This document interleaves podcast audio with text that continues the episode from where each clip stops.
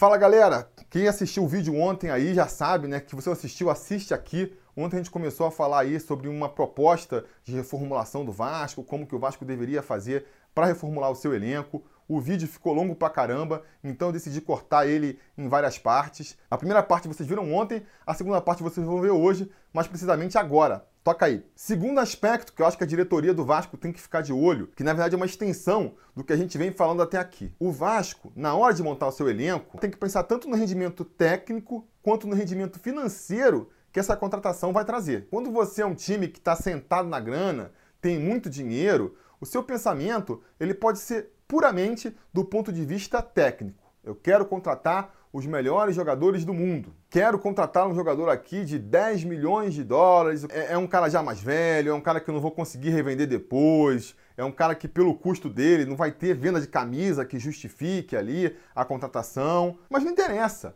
O cara é bom, o cara vai trazer um retorno ali. Então, vamos fazer essa aposta. Um time que tem dinheiro pode fazer isso. Um time que não tem dinheiro, não, né? time que não tem dinheiro, até porque não vai conseguir contratar um jogador tão diferenciado assim, que a gente já comentou. Aí acaba trazendo todos os jogadores que não são nem tão diferenciados assim, monta um time muito mais ou menos e que no final do ano nem retorno financeiro dá. Acaba dando pouco retorno técnico e dando menos retorno financeiro ainda. E nessa, o Vasco fica naquela corrida dos ratos ali, correndo na esteirinha sem sair do mesmo lugar todo ano investindo no elenco que não dá lucro, não dá resultado, para no ano seguinte pegar mais dinheiro, se endividar ainda mais para apostar em outro time que no final da temporada não vai dar retorno financeiro, nem retorno técnico e assim por diante. Como é que você rompe esse ciclo vicioso? Mudando a mentalidade. Na hora de contratar um jogador, você tem que pensar no aspecto técnico e no aspecto financeiro. Se tudo fizer certo, ele vai dar um rendimento técnico para o time e no final do ano, você consegue vender esse jogador ou manter ele no time e aí começar a se estruturar mais financeiramente para dali para frente, no ano seguinte, tentar subir mais um degrauzinho aí rumo a um time realmente competitivo. Então, pensando dessa maneira, tem alguns tipos de contratações que você tem que parar de fazer. Tem que parar, por exemplo, de contratar jogador velho. E quando eu digo jogador velho, não é nem necessariamente jogador velho que, que já está na, na fase decadente da carreira. Não necessariamente isso.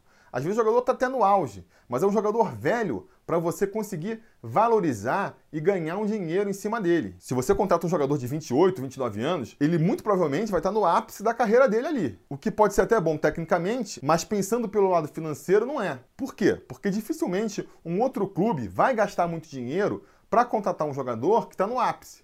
Porque se você compra um jogador no ápice, quando ele chega para o seu time, ele muito provavelmente já vai estar na decadência. Você vai pagar muito dinheiro para um jogador que só tende a piorar no seu time? Não. A tendência é que você pague muito caro por um jogador que tenda a crescer ainda mais na sua equipe.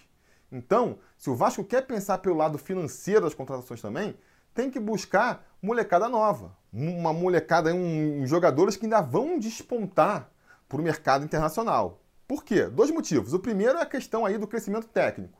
De repente você contrata um jogador que já é bom, que já demonstra ali umas qualidades, mas que quando chega no seu time ele ainda vai crescer mais e vai entregar mais tecnicamente para o time então, e que com isso vai abrir o olho aí de times lá de fora que vão se interessar em oferecer uma grana pesada pelo jogador. Ao contrário de trazer um jogador de 26, 27 anos para cima, que o que ele apresentar nos primeiros jogos, muito provavelmente é o que ele vai apresentar dali para frente, dificilmente você vai ver um crescimento técnico daquele jogador e no final da temporada não vai atrair interesse nenhum de, de, de possíveis compradores. Acaba perdendo nos dois lados. Isso quer dizer que eu estou falando que o Vasco não pode contratar, em hipótese nenhuma, nenhum jogador com mais de 25 anos? Não, claro que não. Novamente, para todas essas regras que eu vou falar aqui, existem as exceções. Dependendo da situação de mercado, das oportunidades, da situação do elenco, pode ser interessante para o Vasco contratar os jogadores mais velhos. Até diria que tem que ter ali uma cota de jogadores mais velhos. Vou falar disso mais na frente. Agora, quando for contratar esse jogador, tem que contratar com isso em mente.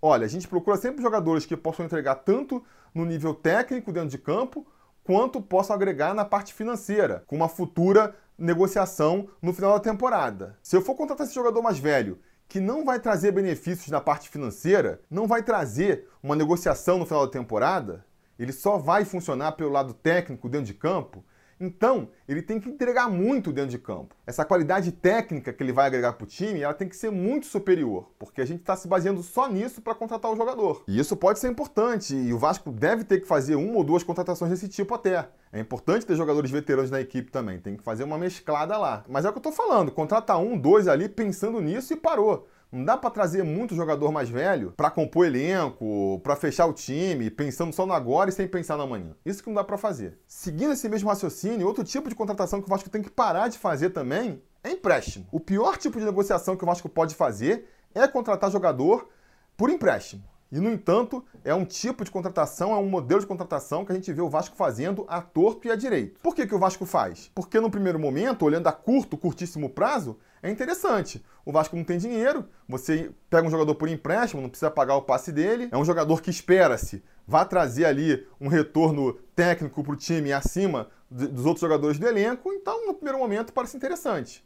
Agora, se você pensa a médio e longo prazo, é uma solução terrível. É uma opção onde o Vasco está vendendo almoço para comprar janta. Aquela questão ali da corrida dos ratos, de não sair do mesmo lugar, esse tipo de contratação só reforça isso. Porque você traz um jogador, que, que nem no modelo lá de jogador velho que eu estou falando, não vai agregar nada financeiramente para o Vasco. Você pode contratar qualquer tipo de jogador. Você traz um jogador por empréstimo, que quando ele chega no Vasco, o cara não consegue chutar uma bola. É um zero à esquerda. E aí, por algum milagre divino, ele é tocado por um milagre. No meio da temporada, o cara começa a arrebentar, jogar Parece um novo Pelé que surgiu na Terra. Sabe o que o Vasco ganha com essa história toda? Nada. Nada, porque o passe dele está vinculado ao clube que emprestou ele para o Vasco.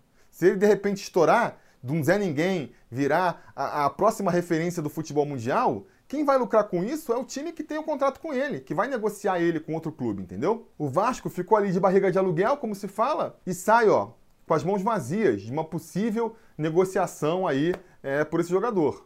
E se a negociação não existir, se acontecer o que é mais provável, do jogador mediano ser emprestado e permanecer mediano e não se valorizar nesse meio do caminho, o Vasco também perde. Por quê? Esses contratos por empréstimo normalmente vêm com passe fixado muito alto, o Vasco nunca tem dinheiro para comprar o jogador definitivamente, a menos que seja um jogador que vem de time pequeno, mas aí é uma relação meio diferente, né? Vem por empréstimo, mas na verdade vem, vem meio que comprado. Mas pegando esses jogadores que o Vasco contrata de nome aí por empréstimo, chega no final da temporada, não consegue renovar com o jogador, e o que acontece? Mesmo que o jogador tenha ido bem, encaixado na equipe e resolvido o problema do Vasco naquele momento ali, no final do ano, o Vasco continua com o mesmo problema, porque perde o jogador, não consegue renovar o jogador, e aí tem que procurar outro jogador à posição. E aí, se traz um jogador por empréstimo de um ano, no final da temporada, vai continuar com o mesmo problema de novo. E assim, nunca evolui, porque do jeito que o Vasco faz, muda o time praticamente inteiro de ano para ano, assim a gente nunca vai conseguir sair do lugar. Um bom time, ele é construído ao longo de temporadas. Ele vai sendo aos poucos lapidado. Pega um ano, monta um time base, Aí vê quem prestou, quem não prestou, tira, contrata novos e vai aos poucos acrescentando aquele time até ele se tornar realmente competitivo. Do jeito que o Vasco faz, contrata um bolo esse ano. Aí no final do ano ninguém presta, traz outro bolo. Ninguém presta, traz outro bolo.